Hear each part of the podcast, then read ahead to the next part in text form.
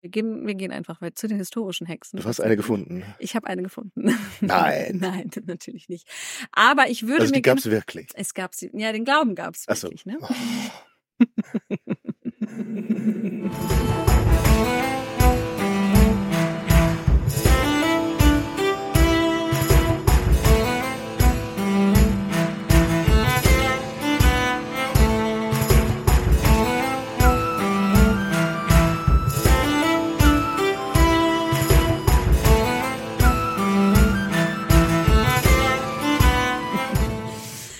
Äh, nee, also wir haben uns jetzt einmal angeguckt, wo diese Ideen so herkommen, ähm, warum wir uns Hexen vor, so vorstellen, wie wir sie uns vorstellen. Also wir haben zwei, zwei, Einmal Zwei Brüder Grimm Wege. hatten wir, wir hatten die Brüder dann Grimm, einen spanischen Maler. Aktmaler und Ziegen spielten eine Rolle. Und Und dann moderne Fantasy und Esoterik und, Und Bewegung, Feminismus Feminismus. Okay. Genau. Und das sind eben so zwei Linien, die so auch so ein bisschen parallel verlaufen. Also auf einmal diese, dieses alte hässliche Vibe, das böse ist und im Waldhaus und Kinder frisst und auf der anderen Seite dieses, ja, vom Alter her nicht unbedingt bestimmte äh, Frau, die eben über magische Fähigkeiten be- verfügt und eventuell äh, in einer germanischen Vorzeit tatsächlich als ähm, weise Frau gelebt hat und heidnisches Wissen in sich getragen hat. Und jetzt kommt bitte nicht und sagt, die Wahrheit liegt irgendwo Die dazwischen. Klarheit liegt irgendwo dazwischen. Nein.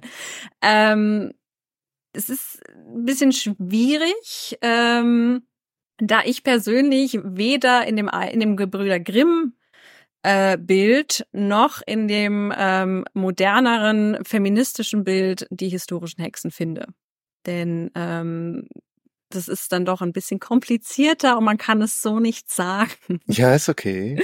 Wenn wir in, also in die Geschichte gehen, man muss vielleicht zunächst erstmal sagen, äh, der Hexenglaube ist nicht im Mittelalter entstanden, sondern den finden wir auch schon in der Antike. Ähm, es, bei Odysseus haben wir eine Ja, Hexe. Klar, wenn es sie gegeben hat, dann hat sie immer. oder? Genau, und äh, wir finden eben bei Odysseus die, die Kirke, die ihn und all seine Männer in. Schweine verwandelt. Oder wir finden bei, bei dem Autor Lucius Apuleius die sehr schöne Geschichte Der goldene Esel. Und er, Apuleius erzählt die Geschichte von einem Lucius, der von einer Zauberin in einen Esel verwandelt wird und ähm, dann eben als Esel viele Abenteuer erlebt. Süß. Ja, das ist eine Ich sehr, mag Esel, hast du mich jetzt getriggert. eine sehr schöne Ja. Geschichte okay. tatsächlich. Und äh, bei, bei Apuleius ist es so, dass es äh, gute Hexen oder Zauberinnen gibt und böse Zauberinnen. Und ähm, wir haben auch noch den Autor Lucan, der ähm, von einer ganz bösen Hexe, nämlich Erichto, erzählt, die ähm, auf Schlachtfeldern umherwandelt und durch ähm, Zauber mit toten Soldaten und deren Resten die Zukunft vorhersagen kann. Ja. Okay. Und das ist ein definitiv sehr negatives Bild. Ja, Und auch, auch Re- klingt nicht so sympathisch. wird dann auch als so sehr böse und dunkel und Schreckensgestalt beschrieben. Hm. Ähm, und also wir finden eben diesen Hexenglauben schon in, in, der, in der römischen Kaiserzeit auch und die, da wird auch massiv gegen vorgegangen. Ähm, also es werden Bücher verbrannt öffentlich, wo es um Wahrsagerei beispielsweise geht. Und ähm, auch später die, die römische Kirche setzt sich auch stark gegen den Hexenglauben ein. Also das ist eher auch immer dieses typische Stereotyp, die, die katholische Kirche hat Hexen verfolgt. Und da muss man eben sagen, ja, nur teils und äh, auch nicht unter päpstlicher Autorität, da eben gerade der Papst und die päpstliche Kirche gesagt hat, es gibt keine Zauberei, das ist heidnischer Aberglaube, Ja, hätte ich jetzt auch ähm, vermutet so. beziehungsweise Dämonenanbetung. Mhm. Und die gehen da eben auch vor. Und ähm, Aber macht doch dann Sinn, wenn man, wenn es da Frauen gibt, die mit Dämonen, welches auch immer geartete, wie auch immer geartete Verhältnis haben, dass man sich derer entledigt. Ja, wobei das mit den Dämonen muss man da so ein bisschen sagen, dass die in der frühen Kirche also entweder die, die Ideen vertreten, dass die heidnischen Götter Dämonen sind, die ähm, eben die, die Menschen verführt haben und dazu geführt haben, dass die Menschen sie anbeten, oder dass sie eben sagen, die heidnischen Götter haben gar keine Macht. Mhm. Und ähm, Und in der, in diesem Zusammenhang muss man das dann sehen. Also es gibt dann eben Stimmen, die sagen, der Glaube an Hex, an Schadenszauber, an Hexen ist eben, eben Aberglaube und da steht nichts dahinter. Oder es wird dann eben gesagt, ja, die Heiden sind halt immer noch an ihren Dämonen und Vorstellungen hängen die dran. Also es wird eben ganz klar gesagt, es gibt keinen Schadenszauber. Menschen mhm. können nicht andere Menschen verfluchen. Und das, dafür, das, dafür setzt sich die äh, katholische Kirche auch noch äh, im Hochmittelalter ein, ähm, wenn, wenn die Inquisition ins Leben kommt. Die beginnt ja Mitte des 13. Jahrhunderts. Und ähm, die Inquisition ist zu dem Zeitpunkt noch nicht so systematisch, strukturell da wie, wie zu späteren Zeiten und ähm, die sind eben unterwegs und es ist noch nicht so, der Ablauf ist noch nicht so klar und für was sie jetzt zuständig sind und für was nicht. Und sie schreiben dann eben an den Papst immer so Frage, Bögen oder Fragenkataloge, ja, was sollen wir tun, wenn und was sollen wir tun, wenn, wenn das und das ist. Und das ist ganz interessant. Man merkt eben so, die haben Probleme in ihrem Arbeitsalltag und schreiben dann dem Arbeitsalltag. So, ja, äh, also, was ist eigentlich, wenn das und das passiert? Sind wir dann zuständig? Und ähm, eine dieser Fragen ist dann tatsächlich von den Inquisitoren, ich glaube aus Umbrien, ist auch egal, ähm, die dann schreiben, sind wir eigentlich zuständig, wenn es um Wahrsagerei geht? Mhm. Und der Papst antwortet, nein, seid ihr nicht. Ach so. Ja. Aber da haben Sie sich jetzt dann eher gefreut, oder? Ich weiß, weiß jetzt nicht. Also die, die Antwort ist nicht erhalten. Ähm, es ist nur das, die Antwort vom Papst da, äh, dass er sagt, nein, dafür seid ihr nicht zuständig. Das geht an die weltlichen Gerichte, also an die Gerichte von Fürsten und von Städten und nicht eben die geistlichen Gerichte.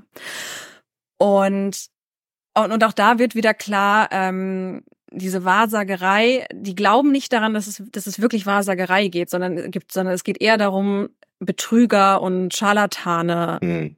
Zu verhaften, weil sie eben Menschen Quatsch verführen. erzählen und mhm. verführen und ähm, und das ändert sich um 1400 interessanterweise.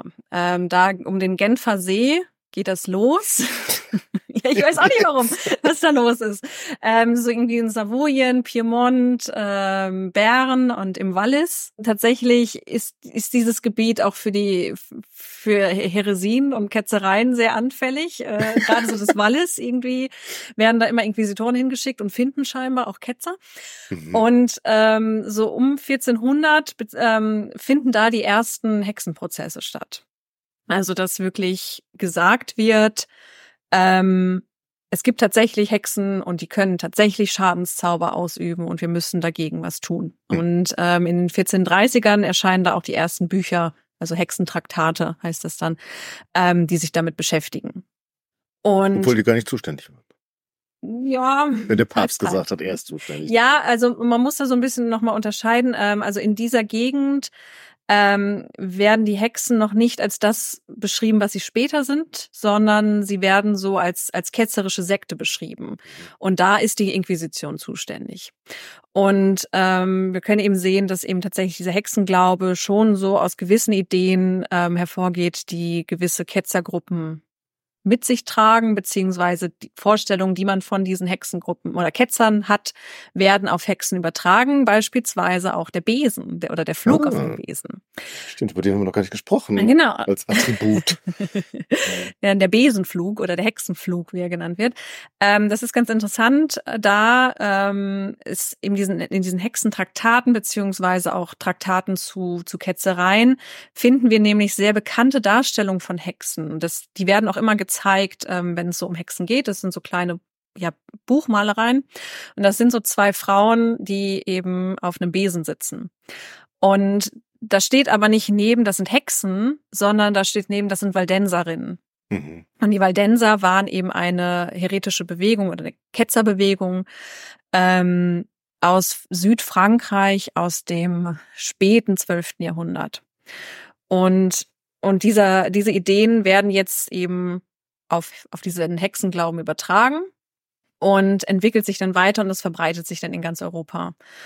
Und ähm, der natürlich der das ist die Waldenser? Nein, diese Hexenglauben. Ah. Die Waldenser sind im 13. Sind 14. Jahrhundert. Nee, beziehungsweise ja nicht gekillt. Ähm, die Waldenser gibt es tatsächlich heute noch. Ach. Ja, ähm, die sind als am Genfersee. Äh, am Genfersee im Wallis. nee, äh, tatsächlich ist es den Waldensern gelungen, so ähm, die Inquisition zu überleben und dann als Teil der lutherischen Reformation äh, als äh, ja aufgenommen zu werden in Anführungszeichen, Mhm. also dann tatsächlich weiter zu existieren und die sind jetzt heutzutage als Teil der eben als evangelische Religionsströmung gibt es die immer noch. Aber sie galten eben im 13. Jahrhundert als als heretisch. Hm, Und Hexen waren ja sozusagen die weiblichen Waldenser. Nee, die sind also- noch mal, also ja, es sind dann eben so nee, Hexen sind tatsächlich Hexen, die Schadenszauber schaffen, aber da werden einfach so Ideen miteinander verknüpft.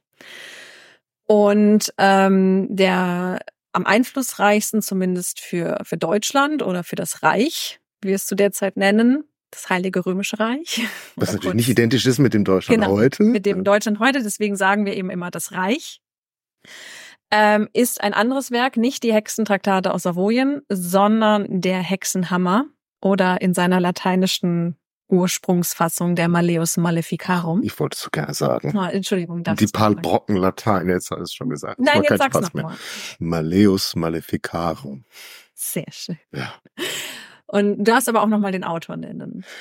Da muss ich auf das Buch schlinzen, das hier äh, vor dir liegt. Und da muss ich auf den Kopf lesen. Das geht gar nicht. Heinrich Kramer, Institutoris. Was ist Institutoris? Wieso Institutoris? ja, ist das ein Künstlername Das oder ist, was? das ist die latinisierte, latinisierte Version seines Nachnamens. Mhm.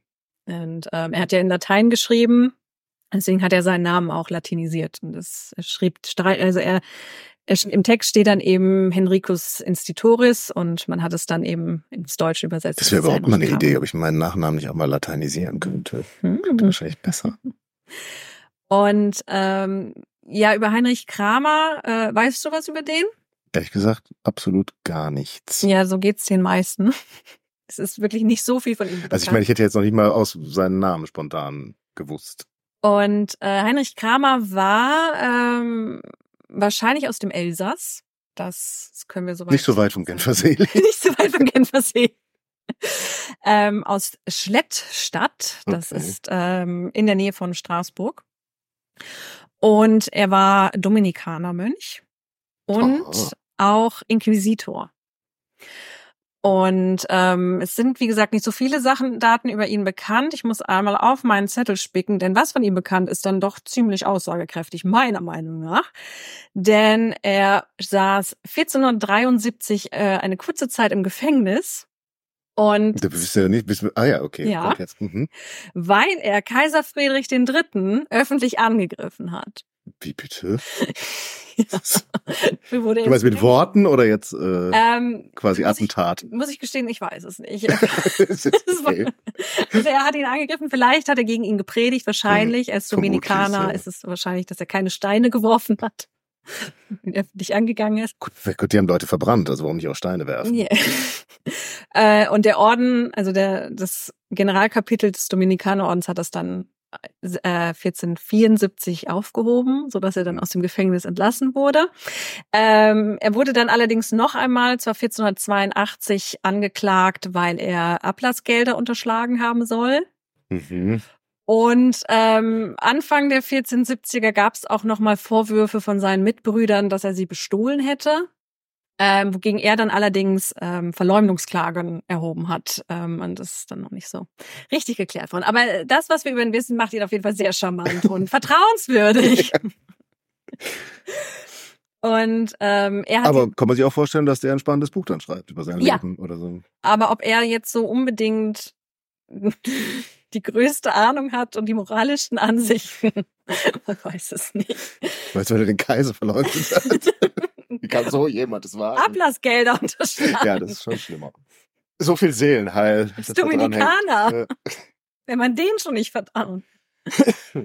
Und ähm, genau, also er hat dann dieses Buch geschrieben, ähm, 1887 ist es das erste Mal in Speyer gedruckt worden, äh, in lateinischer Sprache und bis 1669 ist dieses Buch dann tatsächlich auch in 30 Auflagen Hm. erschienen. Und das ist schon mal, Wie viele Bücher hat man gedruckt damals pro Auflage? 10, 20?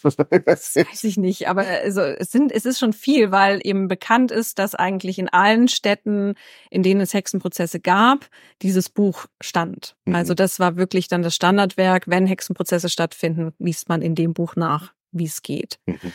Ähm, und da es eben auch noch sehr viele Ausgaben gibt, muss man da schon sagen, dass das sehr, haben viele gelesen. Es hat sich sehr weit verbreitet. Mhm. Und ähm, da kommen wir dann schon dazu. Also der Hexenhammer besteht eigentlich aus drei Teilen. Der erste Teil ähm, schildert überhaupt erstmal, dass es Hexen gibt, weil wie gesagt, die Perspektive der, Theo der, der katholischen Theologie besagt, es gibt keine Hexen und Schadenszauber sind nicht möglich. Und deshalb muss er erstmal ausführlich erzählen, dass das doch alles stimmt und alles möglich ist. Aber da ist ja jetzt der Erste, der nachweislich dann gesagt hat, es gibt das jetzt doch, oder? Ja, wie gesagt, es gibt ja da die Geschichte da. Ja, beziehungsweise am Genfer See ist es schon. Mhm. Und er trägt diese Ideen eben nochmal weiter und er wird dann ja später auch nochmal weitergetragen. Also es gibt dann noch mehr Hexentheoretiker, wie die dann genannt werden, die eben auch auf seinen Ideen aufbauen und das noch weiter ausspinnen. Aber weißt du, wieso es dann keinen Widerspruch gibt? Also wieso gibt es da nicht irgendwie... Es gibt Widerspruch. Bischofskonferenz Italien sagt, gibt es, was verbreitest ähm, du da für Mist? Genau, da komme ich nämlich zu, aber ich wollte erst kurz noch über den Aufbau bitte? reden ja. und dann können wir dazu. Okay. Also es gibt Hexen. Oder? Also beziehungsweise genau, der erste Teil ist, es gibt Hexen und ähm, dann wird erzählt, wer Hexen ist. Ähm, Überraschung, das sind die Frauen. Und der zweite Teil ist dann, was können Hexen tun? Und der dritte Teil, äh, beziehungsweise der zweite, was können Hexen tun? Wie kann ich mich davor schützen? Mhm. Und der dritte Teil ist dann eben, wie führe ich einen richtigen Hexenprozess? Also wer ist zuständig? Ähm, wer wird als Zeuge zugelassen? Wie läuft ähm, das Verhör? Ähm, wann setze ich die Folter ein? Immer. ähm, und wie wird dann das Urteil gesprochen, mhm. etc. Und deswegen ist dieses Buch auch so stark verbreitet worden, weil er eben nicht die, diesen Glauben schafft, dass es Hexen gibt, aber er ist der Erste, der so eine Anleitung bringt, wie führe ich einen richtigen Hexenprozess. Und ähm, genau, das ist so das das, was ihn so auszeichnet. Und jetzt habe ich vergessen, worauf du eben hinaus wolltest. Was war der Punkt? Du hast keinen Widerspruch gehabt. Also genau, warum kein Widerspruch? Weil es doch eigentlich kann keine Menschen Schadzauber machen, hast du gesagt? Ja. Und ähm, genau, das, das ist so der Punkt. Ähm, auch da, deswegen zum Auf, also bleibe ich mit dem noch beim, beim Aufbau, denn Johannes Kremer hat zwei Texte seinem, seinem Hex nochmal vorgeschaltet. Das ist zum einen die Papstbulle, ähm, Moment, jetzt muss ich Summi Desiderantes Affectibus. Ui. Aber wir da jetzt so gar nicht mehr nachgucken brauchen, glaube ich. Und zum anderen eine Approbation oder ein Gutachten der Theologischen Fakultät der Kölner Universität. Mhm. Und ähm, die sollen eben dann dem Publikum klar machen, der Papst hat das gelesen und gesagt, es riecht gut, das müssen alle können, das finde ich toll. und äh, die Kölner Theologie äh, Fakultät ähm, hat er es wirklich gelesen oder war das jetzt Ja, nicht? das ist nämlich der Punkt.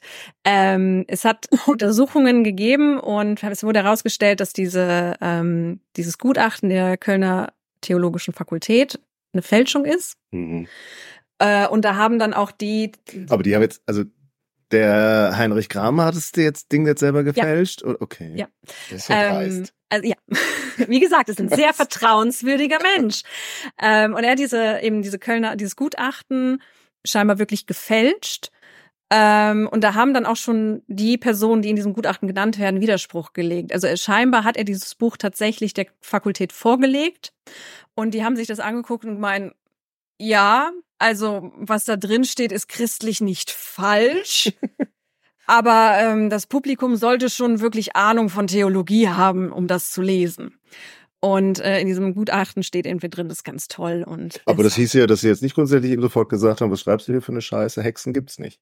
Das stimmt, ähm, weil wie gesagt, also das, was er da schreibt, und das ist, wenn man das wirklich liest, ähm, ist halt grundsätzlich nicht falsch nur eben die Schlussfolgerung, die er daraus zieht. Also es ist ein bisschen, es ist halt sehr kompliziert mit diesen theologischen Traktaten. Aber ähm, was er halt getan hat, war, dass er so, dass er dieses dieses Schreiben, dieses Gutachten vorschaltet und sagt, die haben alle zugestimmt und die fanden meine Texte ganz toll. Und die Fakultät sagt, ja, wir haben es gelesen, aber mehr haben wir auch nicht getan. Und, ähm, und Unterschriften wurden tatsächlich gefälscht. Also mhm. es haben dann Personen, die da geführt werden, also die da unterschrieben haben sollen, haben gesagt, sorry, aber an dem Tag war ich gar nicht da. Mhm. Wie, soll, wie kann ich da unterschrieben haben? Ähm, also es ist halt wirklich gefälscht. Und auch diese, ähm, diese Bulle von Papst Innozenz dem Achten, die ist echt. Ähm, aber auch da ist es so ein bisschen komplizierter. Da müssten wir jetzt sehr stark in die Kanzleiarbeit der Päpstlichen Kurie einsteigen, ähm, um das aufzudröseln. Aber Das lassen wir das lassen wir jetzt mal. Aber ganz einfach zusammengefasst ist, die, die Urkunde ist echt, aber was drin steht, ist nicht echt. Beziehungsweise das, ja, ähm, das, das, man konnte, wenn man sich an die Kurie Also die, gewandt wenn ich hat. jetzt nachgucke, dann, dann existiert diese Bulle, aber es hat, hat einen anderen Text als der Kramer Nein. da reingeguckt. Also ähm, das ist ja, wie gesagt, ähm, die, die man konnte Texte vorschreiben und die päpstliche Kanzlei hat das dann als Bulle ausgestellt. Also Mhm. gesagt nach dem Motto, ich hätte gerne eine päpstliche Bulle darüber. Und ähm, das haben die dann gemacht. Und es war dann immer immer so auf dem dem Gedanken hin, ähm, wenn du diese Bulle haben möchtest und beauftragst, musst du auch dafür sicherstellen, dass das, was drin steht, stimmt. Und sobald jemand sagen kann, dass das nicht stimmt, ist die Bulle nicht mehr gültig, Hm. beziehungsweise das Papstschreiben nicht mehr gültig. Und ähm, und das, was drin steht, ist halt nicht passiert. Also es steht eben drin, dass Papst Innozenz der Achte das eben auch gewollt habe und das unterstützt habe, dass dieses Buch entstanden ist. Und das hat Heinrich Kramer eben einfach vorgeschrieben. Die päpstliche Und das heißt, Kurie solange das ich jetzt Heinrich Kramer nicht nachweisen kann, der Papst hat das nie gesagt, ja, solange gilt die Bulle halt. ja, ja. Also, also Ist schon genial eigentlich. Ist schon genial, das Ja. muss man sagen. Also er hat da ähm, und das sind eben also diese zwei Gutachten, die quasi bestätigen, dass er da was Großartiges geschaffen hat. Die hat er quasi eben selber Mhm. selber geschaffen beziehungsweise unter Vortäuschen falscher Tatsachen sich erschwindelt. Und ähm, und da kommt das eben schon dann dazu. Es gibt an eben, wie gesagt, dann auch später eben diese Hexentheoretiker, die sagen, das ist alles richtig und das ist alles toll. Und es gibt aber auch dann eben Leute, die sich dann dagegen wenden und sagen, das ist Quatsch. Und das ist, das ist im Grunde wie so ein wissenschaftlicher Diskurs. Auf der einen Seite gibt es die Personen, die sagen, das ist richtig, diese These. Und auf der anderen Seite gibt es die Leute, die sagen, die These ist falsch. Und, ähm, und dieser ja eigentlich wissenschaftliche Diskurs geht dann aber eben in die Bevölkerung rein und ähm, befeuert dann diesen Aberglauben, der dann eben ab den, dem späten 15. Jahrhundert passiert. Und das ist eben genau das, was wofür die Kölner Theologen gewarnt haben, wenn dieses Buch eben in Hände gerät, die nicht so fest in diesem dem Diskurs sind, dann kommen die auf falsche Ideen. genau das ist passiert, Mhm. dass man nämlich eben dann tatsächlich Hexenprozesse geführt hat. Aber das war doch noch die Dominikaner, oder? Also Inquisition sind doch Dominikaner. Ja, aber da muss man eben sagen, auch Heinrich Krämer oder Kramer, Entschuldigung, ich will- nenne ihn mal Krämer, obwohl er Im Kramer heißt. Prinzip ist es ja derselbe. ist jetzt, ja, ähm, sagt selbst, dass die Inquisition nicht zuständig ist. Also das ist auch irgendwie interessant. Also er schafft quasi ein neues Arbeitsgebiet, aber sagt dann selbst, aber ich bin dafür nicht zuständig. Okay. Das ist nicht mein Bereich. Ähm, also es sind eben die weltlichen Gerichte, die da zuständig sind für die Hexenprozesse. Und jetzt sind wir schon sehr äh, weit im Thema Hexenhammer und Hexenprozesse und ähm, Ja, ich würde gerne drüber reden. Wie man eine Hexe erkennt? Ja, genau. Da wollte ich Ja. jetzt kommen. Wie, also ist die Hakenase beziehungsweise, da, oder? wie wird jemand eigentlich Ist sie diesmal Hexe? jung und schön, oder wie sieht sie aus? Und Heinrich Kramer selbst sagt, im Grunde kann jeder eine Hexe werden. Ach, Denn ähm, zur Hexe wird man, indem man jeder oder jede? ja jeder mit oder je, ja jeder mit Sternchen drin. Okay. Also jede und jeder. Mhm. Denn ähm, vielleicht kommst du drauf, was müssen die machen, um Hexen zu Das werden? hat was mit Dämonen zu tun, würde Ja. ich sagen. Also offenbar, die Dämonen haben ja diese Kraft, dich dann da zu verführen mhm. und zu verleiten Mhm. und so. Und dann brauchen wir zauberhaften Hexen. Nein, die sind ja dann, nee, also jetzt sind sie nicht zauberhaft. Also ich würde sagen, irgendeine Form von Nähe. Eine, ja. Äh, Heinrich Kramer führt das noch nicht so aus. Mhm. Also er sagt eben, der, der, der Dämon kommt und der Dämon verführt. Ähm, aber andere Hexentheoretiker, die dann ihm auch nachfolgen, wie beispielsweise Ulrich Melitor, macht schon deutlich, welche Nähe gemeint ist. Mhm. Und Der das Beischlaf. ist der Beischlaf, der Geschlechtsverkehr mhm. oder wie auch immer man es ausdrücken möchte. Und es muss gebumst werden. Entschuldige bitte, was? Konntest du dir nicht bitte irgendeinen mittelalterlichen Begriff überlegen dafür? Na gut, die Teufelsbuhlschaft. Das, das klingt doch schon viel. Oh, die Teufelsbuhlschaft. Und ähm, Also letzten Endes ist der Hexenhammer auch ein erotisches Werk. ja, der So wie Hexenhammer. der spanische Maler. ja, nee, der Hexenhammer ja eben nicht. Also, also die, Na die, Die, Nachfolgen äh, bauen das mehr auf. Der Hexenhammer ist da tatsächlich Mhm. sehr Hab vage. ich doch das falsche Buch gekauft. es ist äh, Ulrich Melitor von Unholden und ähm, Zauberern oder In so. welchem heißt Verlag erschienen? Der hat auch in Deutsch geschrieben. Das macht's lesen Ach, das einfacher. Der hat auch Bilder drin. wow. Okay. Und ähm, Wir verlinken das dann, wenn es das gibt. tatsächlich sagt er, und da kommen wir dann eben dazu, warum Hexen dann doch für uns eigentlich immer Frauen sind, dass natürlich die Frau viel ähm, ja em- empfänglicher für die Einflüsterung des Dämons ist. Und da habe ich ein paar Quellen mitgebracht. Hm. Können wir nämlich mal reingucken. Hm. Und Heinrich Kramer schreibt,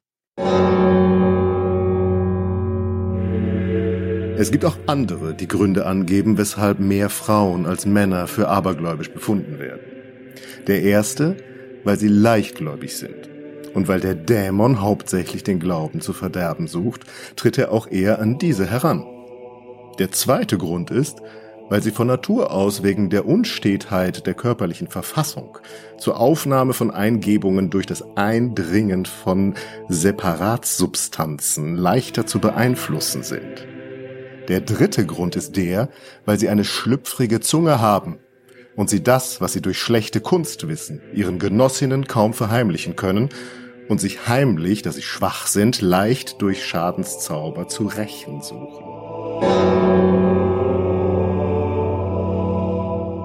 Ihr von Natur aus geringer Glauben wird schon bei der ersten Frau offenbar, da sie der Schlange auf ihre Frage, warum sie nicht von jedem Baum des Paradieses essen würden, sagte, von jedem essen wir, nur nicht, damit wir nicht etwa sterben. Wobei sie zeigt, dass sie zweifle und an die Worte Gottes nicht glaube, was alles auch durch die Etymologie des Namens demonstriert. Es heißt nämlich Femina, Frau, von Fe und Menus, weil sie immer geringeren Glauben hat und wahrt, und zwar von Natur aus. Schlecht also ist die Frau von Natur aus, da sie schneller am Glauben zweifelt und schneller den Glauben ableugnet. Das ist die Grundlage für die Hexen.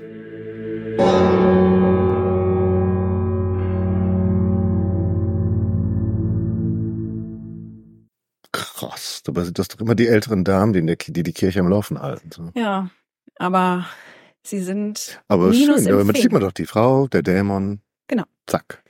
Und das wird dann eben noch durch die Teufelsbuhlschaft dann sexualisiert. Und dann sind wir da, dass die Hexen immer Frauen sind. Du hast aber gesagt, im Hexenhammer ist es auch jeder mit Sternchen. Das stimmt, ähm, aber also in der Theorie schon, aber wir haben ja jetzt gerade gehört, warum es eigentlich mehr Frauen sind. Hm. Es gibt natürlich auch vielleicht mal einzelne Männer, die nicht so stark im Glauben sind. Da kommt der Dämon vielleicht auch mal und klopft. Aber bei der Frau hat er natürlich Da leichteres. ist die Tür immer offen. Da ist die Tür immer klopfen. ja, Zunge. Was machen denn die, diese Hexen da mit mir? Was, was sie machen, Mhm. ähm, das ist eben ganz interessant zu sehen. Die machen verschiedene Dinge. Ähm, vielleicht, wir, wir waren ja schon so beim Hexenglauben, was wir von Hexenvorstellungen haben. Was, woran denkst du denn, was machen Hexen so? Na, Kinder essen. Ja. Und noch? Vielleicht, wo essen sie diese Die- Kinder? Wo essen sie die? Das wäre mir persönlich jetzt wurscht. Also die essen, also die Tatsache finde ich schon ausreichend. Äh, ich weiß nicht, also die bei Grimm wollte die ja braten und äh, eigentlich backen und dann. Das war jetzt vielleicht von mir ein bisschen blöd gefragt. Mir geht's eher drum. Die treffen sich ja hin und wieder. Vielleicht hast du davon schon gehört, dass Die Hexen. die Hexen ja, klar, ja. auf dem auch Brocken. Blocksberg und so. Nee, nicht Ja. am Blocksberg, das Brocken. Blocksberg. Am Brocken, genau. Aber ich hatte erst, ich musste auch kurz umlenken im Kopf. Aber vielleicht ist noch Bibi Blocksberg da. Womöglich. Ja, da treffen die sich. Die treffen wieso ist das ja. schlimm? Also ich meine, Ja, die tanzen ja und ähm, und Frauen dürfen nicht tanzen. Tanzen- nein, um 1500 oder nur, äh, nein, die treffen sich zum Hexensabbat.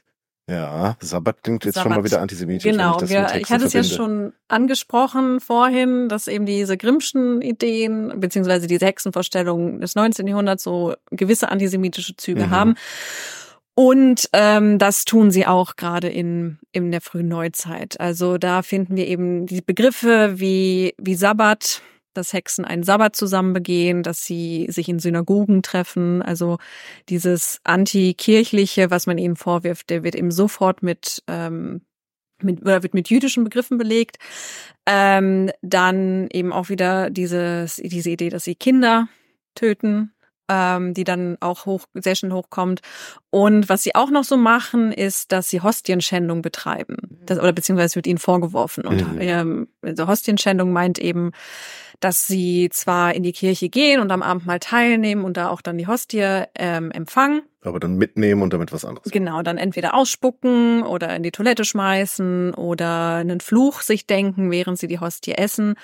Und das sind eben alles Sachen, die in der Zeit und auch vorher schon ähm, bedingt durch die Ritualmordlegende, die im 13. Jahrhundert so fassbar wird in den Quellen, ähm, auch Juden vorgeworfen wird und ähm, ja Pogrome an Juden ähm, legitimiert. Also das sind genau diese die gleichen Dinge Mhm. die hier zum Vorwurf gemacht werden. Also da eben auch schon ganz klar werden antisemitische Ideen auch schon in diesem mittelalterlichen, frühneuzeitlichen Hexenglauben verarbeitet. Ähm, was machen die Hexen noch, wenn sie nicht tanzen und äh, den Teufel anbeten und ähm, Kinder essen? Sie verüben Schadenszauber. Okay. Und diese Schadenszauber kann man in zwei Kategorien einteilen. Das ist aber wie Fluch jetzt allgemein. Ja, oder? also sie können Schadenszauber können entweder ähm, ja Wetterzauber sein oder ja Fruchtbarkeitszauber beziehungsweise eigentlich eher Unfruchtbarkeitszauber.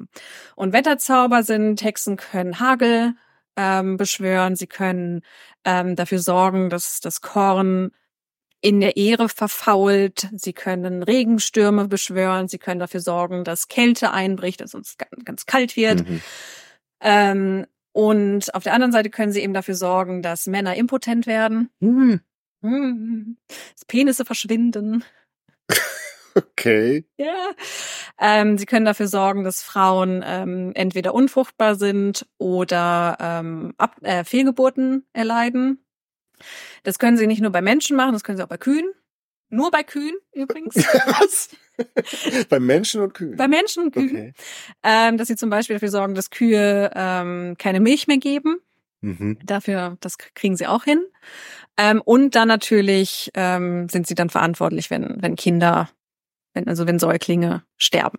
Ja, Mhm. das, das tun sie auch. Also sie töten gerne, vor allem ungetaufte Babys. Es gibt mehrere Ja, Gründe, die natürlich. loszuwerden. ne? Ja, weil, also sie sind für all diese schlimmen Dinge ähm, zuständig. Und ähm, da kommen wir dann nämlich dann auch dazu, warum gerade dieser Hexenglaube in der Art und Weise, wie wir sie in Hexenhammer finden, gerade um um 1400 auftritt und vorher nicht, weil um 1400 die kleine Eiszeit beginnt. Und ähm, Das die klingt so süß. das klingt so kleine süß, die kleine Eiszeit ist nicht so schlimm wie die große Eiszeit. Äh, sie war aber schon sehr schlimm Mhm. denn äh, und reicht dann auch so vom vom 15. Jahrhundert teilweise bis ja ins ins 18. und frühe 19. Jahrhundert hinein.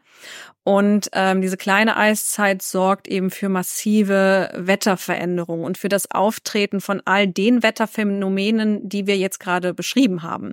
Also plötzliche Hagelstürme, lange Winter, äh, kalte, nasse Sommer, wo es wirklich dann zu Missernten kommt.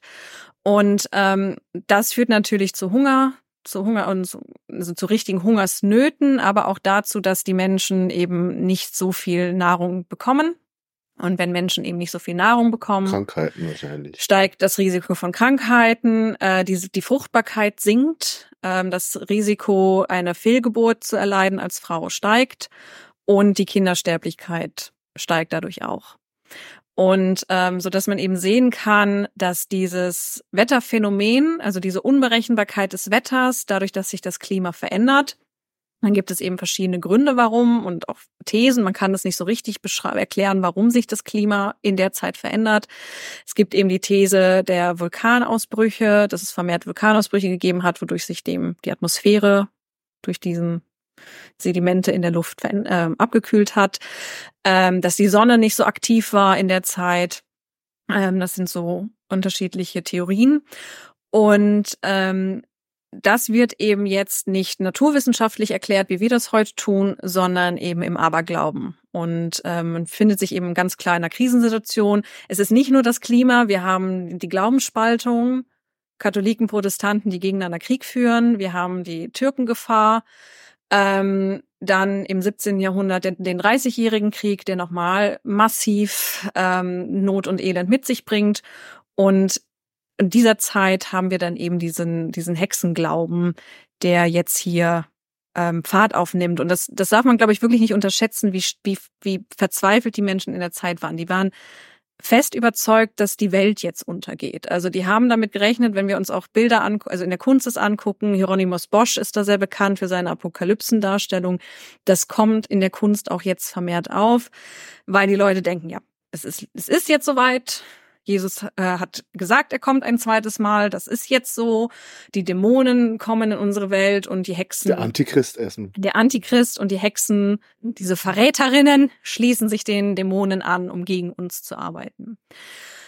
Und ähm, jetzt hatte ich schon gesagt, wir hatten eben drüber gesprochen, nicht alle Menschen glauben das. Natürlich. Gibt auch eben viele, die sagen, nee, das ist einfach Aberglaube. Jetzt aber Moment, ja. Moment, Moment, Moment. Ja. Du hast jetzt gesagt, äh, der hat gesagt, es gibt Hexen. Ja äh, wie man die erkennt. Ja. Haben wir das schon gesagt? Wie man die erkennt? Ja. Ich hatte, ich hatte gefragt, ob die jung und schön sind oder alt und hässlich. Genau, ich weiß nicht mehr, was, was. Ja, ich habe gesagt, es kann alles Mögliche sein, weil sie eben Stimmt. von Dämon angesprochen werden. Ja, also es gibt genau. später. Also das Wichtige ist, sie schlafen mit dem Dämon und das, genau. wie die aussehen, ist jetzt erstmal egal. Ja. Aber ich trotzdem erkenne, woran erkenne ich die dann, mhm. dass sie, dass die jetzt zaubern kann oder der Hagel gemacht hat und die andere nicht? Ja, das ist immer so das, so das Thema. Also es gibt dann später auch diesen Glauben des Hexenmals, also dass eben Hexen dann nach Hexen, nach Muttermalen untersucht werden, weil man eben meint, der Teufel im Kontakt mit der Hexe hinterlässt eben Muttermale an ihrem Körper mhm. und daran kann man erkennen, dass sie eben mit ihm verkehrt hat. Okay. Oder Umgang hatte, zumindest. ähm, es wird aber auch häufig einfach ja ähm, Zeugenaussagen genommen. Also das eben, wenn wir dann in die Hexenprozesse hineingehen, ähm, die werden verhört, also es beziehungsweise es kommt die Anschuldigung, das ist eine Hexe, dann ähm, wird die zum Verhör gebracht und das Verhör beinhaltet immer die Folter. Ähm, es gilt nicht ohne Folter bis sie dann, also ein, also wenn eine Hexe nicht gefoltert oder eine, der Hexerei Angeklagte nicht gefoltert wurde, dann muss der Prozess nochmal neu gestartet werden, weil ah, er ja. sonst ungültig ist. Mhm. Und ähm, wie wir auch heutzutage wissen, unter der Folter irgendwann gesteht wahrscheinlich jeder alles, was die Leute von einem hören wollen. Und ähm, die gestehen dann eben, ja, ich, ich habe mich getroffen mit dem Teufel und dann haben wir getanzt und ich habe meinen Namen in sein Buch geschrieben und habe das Kind von der Nachbarin verzaubert und dann habe ich noch die Ernte verdorben. Und die müssen immer einen Namen nennen. Die müssen immer sagen, mit wem sie das gemacht haben. Mhm. Und dann fallen natürlich Namen. Und dann sind die dran. Und dann also, werden die das heißt, die eine potenzielle Hexe muss sagen, mit wem sie es noch gemacht hat. Also sie kann es nicht alleine gemacht haben, oder wie? Ja, also es wird halt immer gefragt, war noch wer dabei? Hm. Und da fallen meistens eben andere Namen. So ein paar Nachbarinnen, die ja. im Weg sind. Ja, ich weiß nicht mal, ob das dann aus Bosheit passiert oder ich meine irgendwie, wenn du da mit den Daumenschrauben sitzt oder den Beinschrauben und die fragen dich zehnmal, wer war noch dabei? War es die Müllerin? War es die Müllerin? Sag, es war die Müllerin. Ja, es war die Müllerin. Ähm, deswegen, also es, es, es wird eben nach Namen gefragt. Man kann dann eben auch sehen, ähm, es werden im Gerichtsprotokolle geführt, es werden Verhörprotokolle geführt, dass, dass, dass sie dann manchmal auch im Nachhinein ähm, Namen streichen lassen. Und ähm, aber so läuft die Maschine quasi weiter. Also ähm, das ist eben so der Punkt. Ich wollte sagen, es haben nicht alle dran geglaubt gibt auch am Anfang noch sehr viele, die sagen, das ist alles Quatsch, äh, das ist Aberglaube, ähm, hört da nicht zu oder wir verfolgen das nicht. Ähm, aber in dem Moment, wo ich dann wirklich Menschen habe, die angeklagt sind und die dann im Verhör gestehen, dass sie es tun, ist es ja nicht mehr in dem Sinne juristischen Aberglaube, sondern ist ja eine, ist eine Realität. Ja. Es ist, es ist passiert. Ich habe jemanden, der gesteht, dass er wirklich auf einem Besen geflogen ist und, ähm, und, und mir erzählt, es, das hat sie noch mit drei anderen gemacht. Und, und, dann, und dann holt man die zum Verhör. Und dann sagen die auch, dass sie das gemacht ja, das haben. ist ja schon von mehreren Seiten bestätigt. Ja, Und, das, und somit, also diese Hexenprozesse schaffen damit quasi aus sich selbst heraus Tatsachen. Ist das jetzt schon, weil du meintest, er hat auch noch ein Kapitel oder, Kapitel oder Teil geschrieben, wie ich mich davor schütze, ist jetzt der Prozess der Schutz vor der Hexe, nachdem was passiert ist? Oder kann ich als, gibt es christliche Zauber, mit denen ich den Hagel abwehren kann, bevor er kommt? Ja, also er führt das aus, ähm, aber das ist auch mal so ein bisschen eigentlich, nee, also, also eigentlich müssen die Hexen vernichtet werden. Also alles andere, man kann natürlich beten und hoffen, aber das, das, das wirksamste Mittel ist natürlich, die Hexen loszuwerden und dafür zu sorgen, dass die auch nicht wiederkommen und auch ihr Wissen nicht weitergeben. Ähm, ja, aber das eben auch diese, also es ist ja auch immer dieses, dieses Thema bei diesen Hexenprozessen, so nach dem Motto, ganz Europa hat seinen Verstand verloren und die drehen durch. Und das muss man eben, glaube ich, wirklich so zusammen sehen. Man ist in einer absoluten Notsituation oder in einer absoluten Krisensituation. Und dann haben wir eben tatsächlich auch noch diese selbsterfüllende Prophezeiung. In dem Moment, wo ich nach Hexen suche, finde ich auf einmal Hexen und ich muss was tun. Und das, das, das stoppten dann die Menschen aber nicht. Also es gibt weiterhin Kritiker, aber was passiert mit denen? Die werden dann selbst Hexen. Ja, das ist ja wohl klar. so, ähm, ja, wie, wie kann es sein, dass Aber du, eine Hexe verteidigen. Ja, oder Ja. wie kannst du da, also wie kannst du dich dafür einsetzen, dass es Hexen nicht gibt? Die haben doch alle gestanden. Aber was ist da mit den kirchlichen Kritikern? Also wenn die, sind jetzt, ist das so stark, dass jetzt alle plötzlich so Heinrich Kramer gläubig werden? Oder Ja, also das passiert ja nicht in ganz, kommen die da doch nochmal aus Köln und sagen, Entschuldige, aber das ist doch alles Mist, was du hier ge ja, also das passiert ja nicht zur gleichen Zeit in ganz Europa simultan, sondern das sind immer so so Hotspots. Ähm, und äh, um den Genfersee. ja, um den Genfersee, äh, in Bamberg, Mhm. in Lemgo, in Freiburg. Also das Lemgo. Lemgo. Mhm. Ähm, und das passiert immer so, wo, wenn man wirklich sieht, ähm, okay, die haben gerade eine richtige, die haben mehrere Jahre Missernte, die hatten einen langen Winter. Auf einmal fangen die da, da an, diese Prozesse stattfinden zu haben. Und dann hört es auch nach einer Weile wieder auf. Aber dann flammt es eben anderswo auf. Und da, wenn man da guckt, ja, auch wieder Probleme. Und ähm, also das passiert nicht immer zur gleichen Zeit, sondern immer an verschiedenen Orten. Und da hat man dann eben sehr viel an einem Ort gehäuft. Und ähm, es gibt dann eben auch Menschen vor Ort, die sich dann dagegen sperren und sagen, das, das dürfen nicht, das sind dann Bürgermeister oder irgendwelche ähm, ja, Ratsmitglieder, Kirchenmänner und die werden dann eben auch, ja, wie kann es sein, dass du die verteidigst? Ja, du, dann musst du ja selber auch einer sein. Du verteidigst deine eigenen Leute. Und, ähm, und da kommen wir auch so ein bisschen dazu. Wir hatten jetzt gesagt, es sind vor allem Frauen, die als Hexen verurteilt werden. Und das, das ist auch so. Und man hat auch die Gerichtsakten, zumindest die, die noch vorliegen. Es sind natürlich nicht alle erhalten. Ausgewertet. Und man geht so von der Zahl so 86 Prozent war der Opfer der Hexenverfolgung waren Frauen. Das ist natürlich schon die Mehrheit. Ja, Aber das heißt- noch mehr. Also 14 Prozent waren Männer. das, da waren mehr Männer dabei, als du bis jetzt erwähnt hast. Ja. Genau. Und, ähm, und das sind dann eben auch nicht nur irgendwie Männer aus Randgruppen. Ähm, es wird dann immer erklärt, ja, das waren dann homosexuelle Männer, die dann verfolgt Oder wurden. war das jetzt auch der Bürgermeister, der gesagt hat, äh, Ja. wir machen Und, das nicht? und den, ich habe nämlich so einen Bürgermeister mitgebracht, zumindest eine Quelle von ihm. Ähm, denn beispielsweise in Bamberg, während der Hexenverfolgung, die dort in den 1620ern stattgefunden hat, ist der Bürgermeister von Bamberg, Johannes Junius, tatsächlich auch als Hexer verbrannt worden und hingerichtet worden. Also ist hingerichtet worden durch das Verbrennen. Und ähm, interessant bei Johannes Junius ist eben, dass wir eine ein Selbstzeugnis von ihm überliefert haben. Er hat nämlich kurz vor seinem Tod, so ungefähr zwei Wochen vorher, seiner Tochter einen Brief geschrieben. Und ähm, was er da drin schreibt, finde ich, sagt eben sehr viel aus über ähm, die Hexenprozesse und in dieser Zeit. Und er schreibt, ähm, unschuldig bin ich in das Gefängnis gekommen, unschuldig bin ich gefoltert worden, unschuldig muss ich sterben.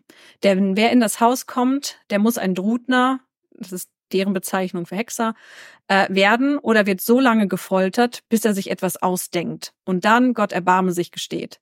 Ich sterbe also unschuldig und wie ein Märtyrer. Du darfst offen für mich schwören, dass ich kein Drutner bin, sondern ein Märtyrer und damit sterbe. So tausend guter Nacht, denn dein Vater Johannes Junius sieht dich nimmermehr. 24. Juli 1628. Und am 6. August 1628 ist er dann tatsächlich auf dem Scheiterhaufen. 1628? Ja. Das ist jetzt irgendwie so 100 Jahre, nachdem ich mir die Hexenprozesse vorgestellt hatte. Ja, also es ist schon, schon in der Endphase. Also so in den 1650ern hört es im, im Reich auf.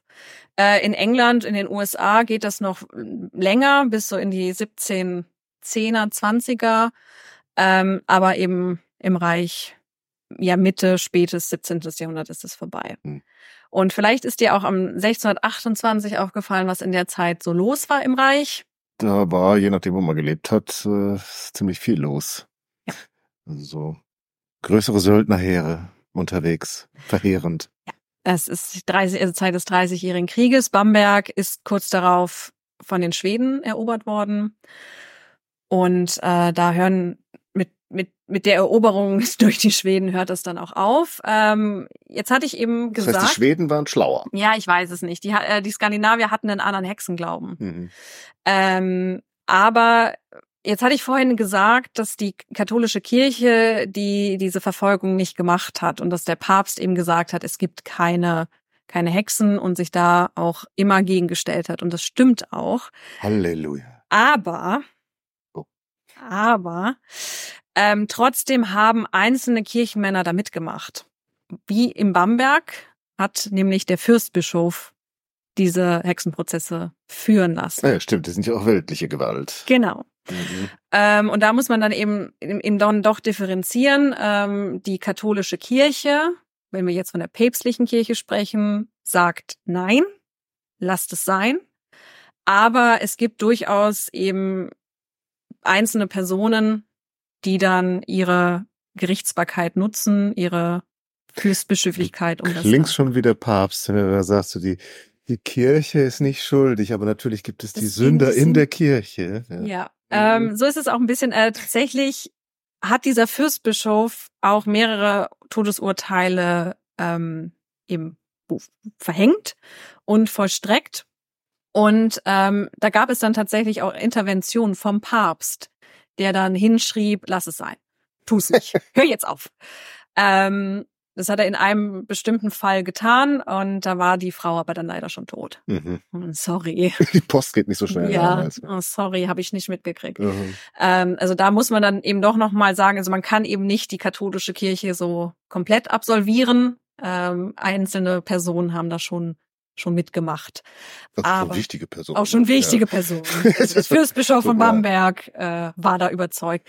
Ähm, aber eben von der obersten Autorität war immer gesagt, nein, das mhm. unterstützen wir nicht. Ähm, genau. Und es waren auch Protestanten. Ja, genau. Das äh, habe ich um jetzt das mal hier nochmal zu betonen, ja, ganz am Ende. Ja, ja, ganz genau. Ja. Ähm, auch ein Martin Luther hat oh. den Hexenzauber und den Hexenglauben stark gefördert. Sowas. Ähm, also es waren eben nicht nur die böse katholische Kirche. Hatte vielleicht auch was mit seinem Antisemitismus zu tun. Wahrscheinlich. Hm.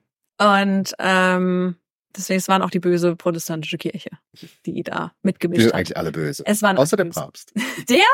Der Papst. Also vielleicht der. Ich weiß gar nicht, wer dran war, aber es ist ja auch ein langer Zeitraum.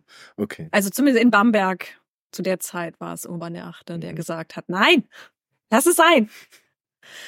Ähm, genau, also es, ist, es hängt eben nicht von der Konfession ab. Beide Konfessionen konnten da mitmischen, wenn sie wollten. Und sie wollten teilweise eben. Und ähm, ja, das ist so hm. nochmal der Punkt. Wieso haben sie dann nicht bis, also du hast ja gesagt, kleine Eiszeit ging bis pff, 1900 mhm. fast. So, je nachdem. Oder 1800. Was, was meinte ich so? Ja, also 18. Schon so frühe schon, Industrialisierung. Ja, ja, also es geht, glaube ich, schon so in die 1820er noch mit ja. rein. Und warum haben sie nicht bis dahin durchgemacht?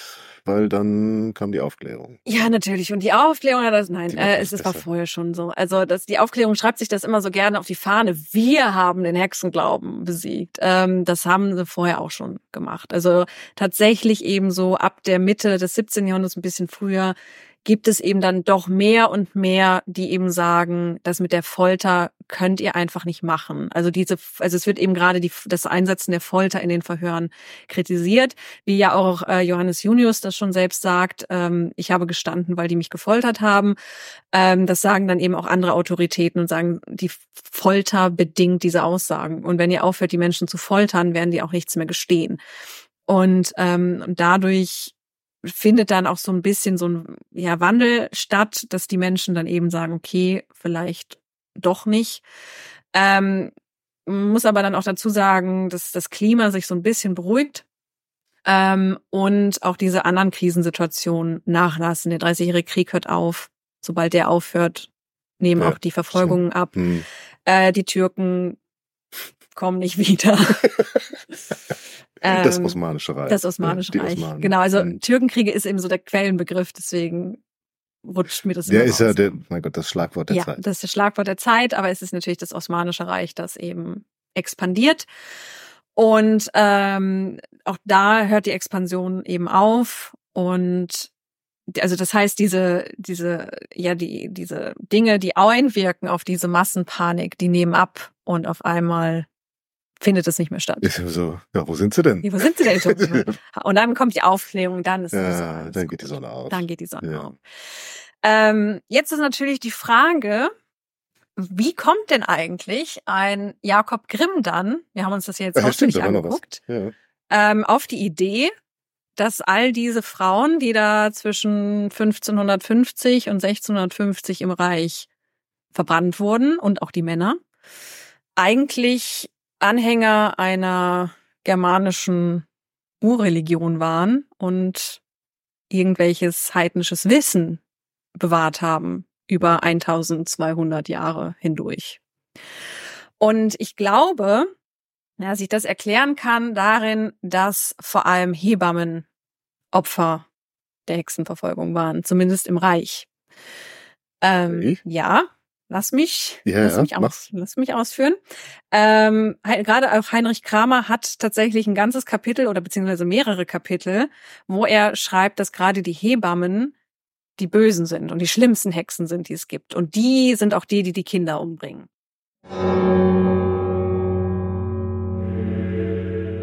In der Diözese Basel, in der Stadt Dann, hatte eine Eingeäscherte gestanden, mehr als 40 Kinder dergestalt getötet zu haben, dass sie ihnen, sobald sie aus dem Mutterleib hervorkamen, eine Nadel in die Köpfe durch den Scheitel bis ins Gehirn stach.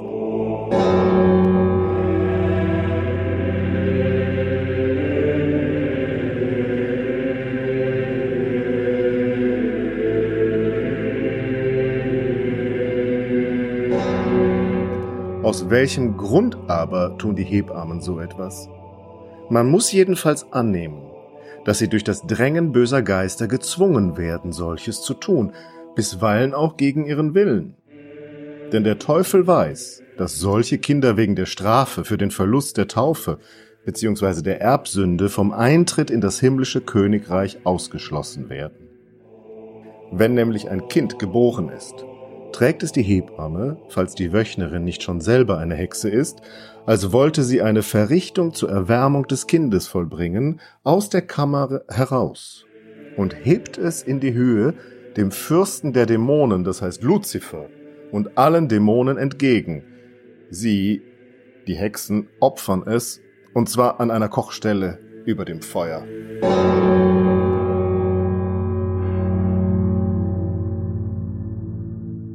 Heißt, wir haben eben diese Frauen, die doch schon geschult sind in, in einem gewissen Bereich in medizinischer, in medizinischem Wissen. Und ähm, warum gerade Kramer diese die Hebammen eben so schlecht macht, hat, glaube ich, eben damit zu tun, dass hier der plötzliche Kindstod auch wieder in eine, ein, in ein Erklärungsbedürfnis gebracht wird oder erklärt wird, eben weil natürlich auch das, das, dieses Kindersterben großes Problem ist. Agrarische Gesellschaften, wie wir das eben in der frühen Neuzeit haben, die sind sehr darauf angewiesen, dass man Kinder hat. Ähm, und ich glaube auch, dass, dass die traurig waren, wenn ihre Babys sterben. Vermutlich. Wahrscheinlich. Ja. Ähm, und man sich dann eben irgendwie ein Erklärungsmuster gesucht hat, wie es jetzt passieren kann, dass dieses Baby, das doch eben noch so gesund war und so munter, jetzt auf einmal tot ist. Und, ähm, das sucht man dann meistens natürlich bei Menschen, die vielleicht nicht unbedingt aus der eigenen Familie stammen, aber sehr viel mit dem Kind zu tun hatten. Und das sind dann die Hebammen. Und, ähm, und diesen, diese Hebammen, da kommt dann eben Grimm und auch diese anderen Menschen, die diesen Ideen anhängen, ähm, dass diese Hebammen eben Kräuterwissen hatten und deswegen ähm, deswegen verfolgt wurden, weil man eben ihre Selbstständigkeit ähm, ja beenden wollte, sondern eben so die, die, die diese weibliche Medizin sollte da dem ein Ende gesetzt werden und nur noch die gute, nachvollziehbare, männlich studierten Mediziner sollten dann da sich durchsetzen. Ähm, auch das ist eben schon ganz klar geprägt von diesen Ideen die da mitschwingen. Ähm, ganz interessant, wie gesagt, wir haben immer dieses Kräuterwissen, das so mitschwingt. So Hexen, ja. die können Kräuter und können sich damit aus ja, und deswegen werden sie verfolgt. Das war auch so, so das ist so das nach Grimmsche Idee. Ähm, Heinrich Krämer meint das anders. Wieso? Denn ähm, das ist finde ich nämlich so spannend, dass wir das immer Aber mit den Kräutern. Kräuter, oder? Ja, dass sie das, dass wir das immer so. Die Hebammen haben Wissen über Kräuter ähm, und dieses Kräuterwissen, das möchten die eben das, die treiben ab, die verhüten und das sind eben so Dinge, die in der Gesellschaft nicht angesehen waren und deswegen werden die Hebammen eben ausgegrenzt. Und ähm, Heinrich Kramer schreibt, über die ersten beiden Arten besteht kein Zweifel, da ein Mensch durch natürliche Mittel ohne Hilfe der Dämonen, wie durch Kräuter und andere Mittel, bewirken kann, dass eine Frau nicht gebären oder empfangen kann, wie oben angeführt worden ist.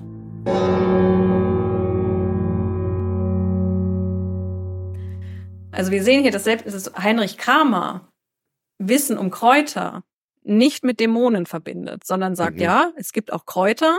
Aber so aber, richtig sind die nicht. Aber ja, beziehungsweise die Kräuter können es auch, aber die Dämonen sind auch noch viel besser. Mhm.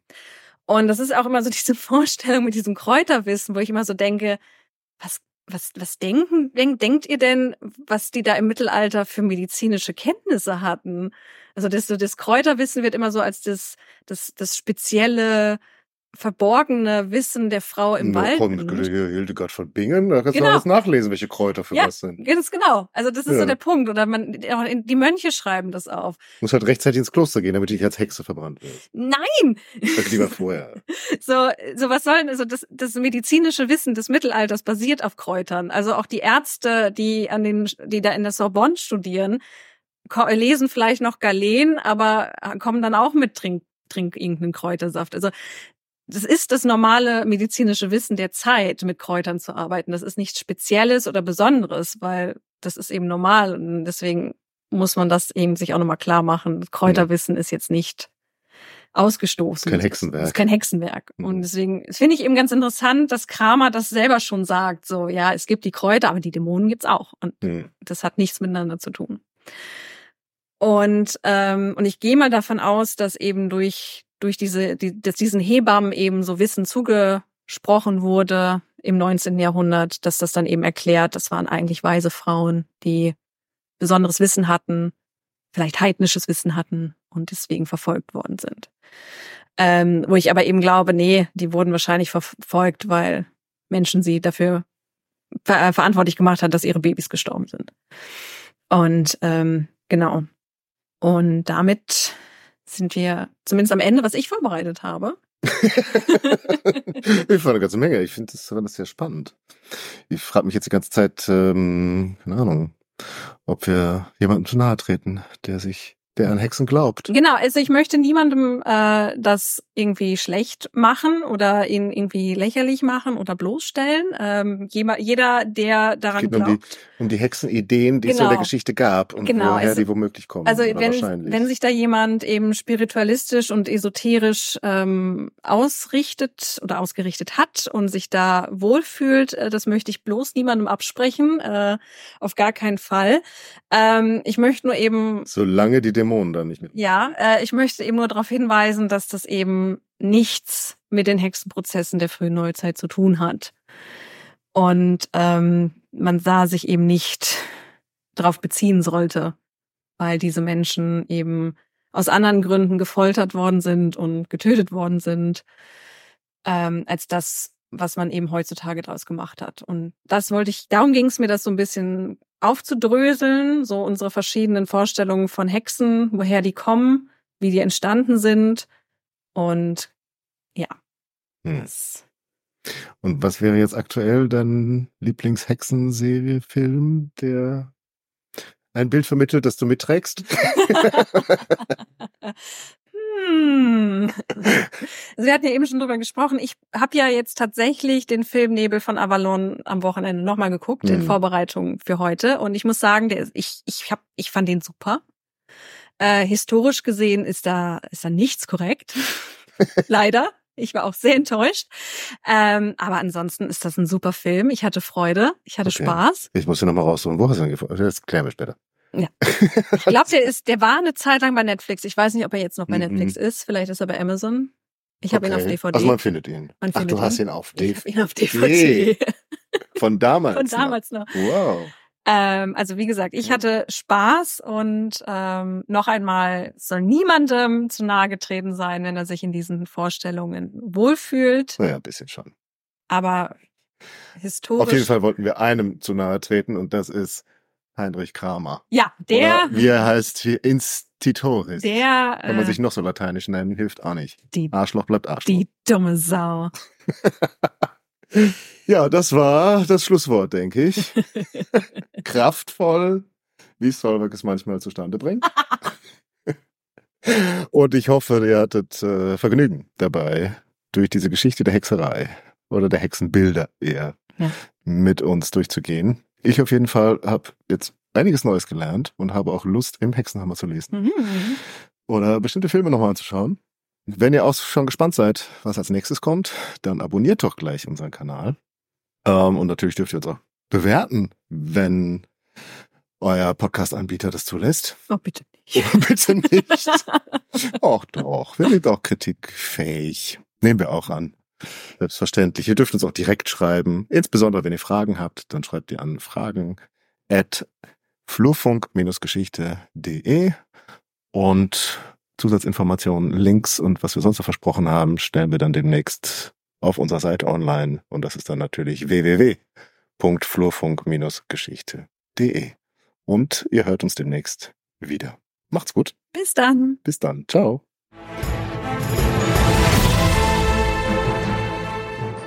Oder das andere Buch, das müssen wir gleich nochmal aufschreiben hier, der mit den Bildern drin.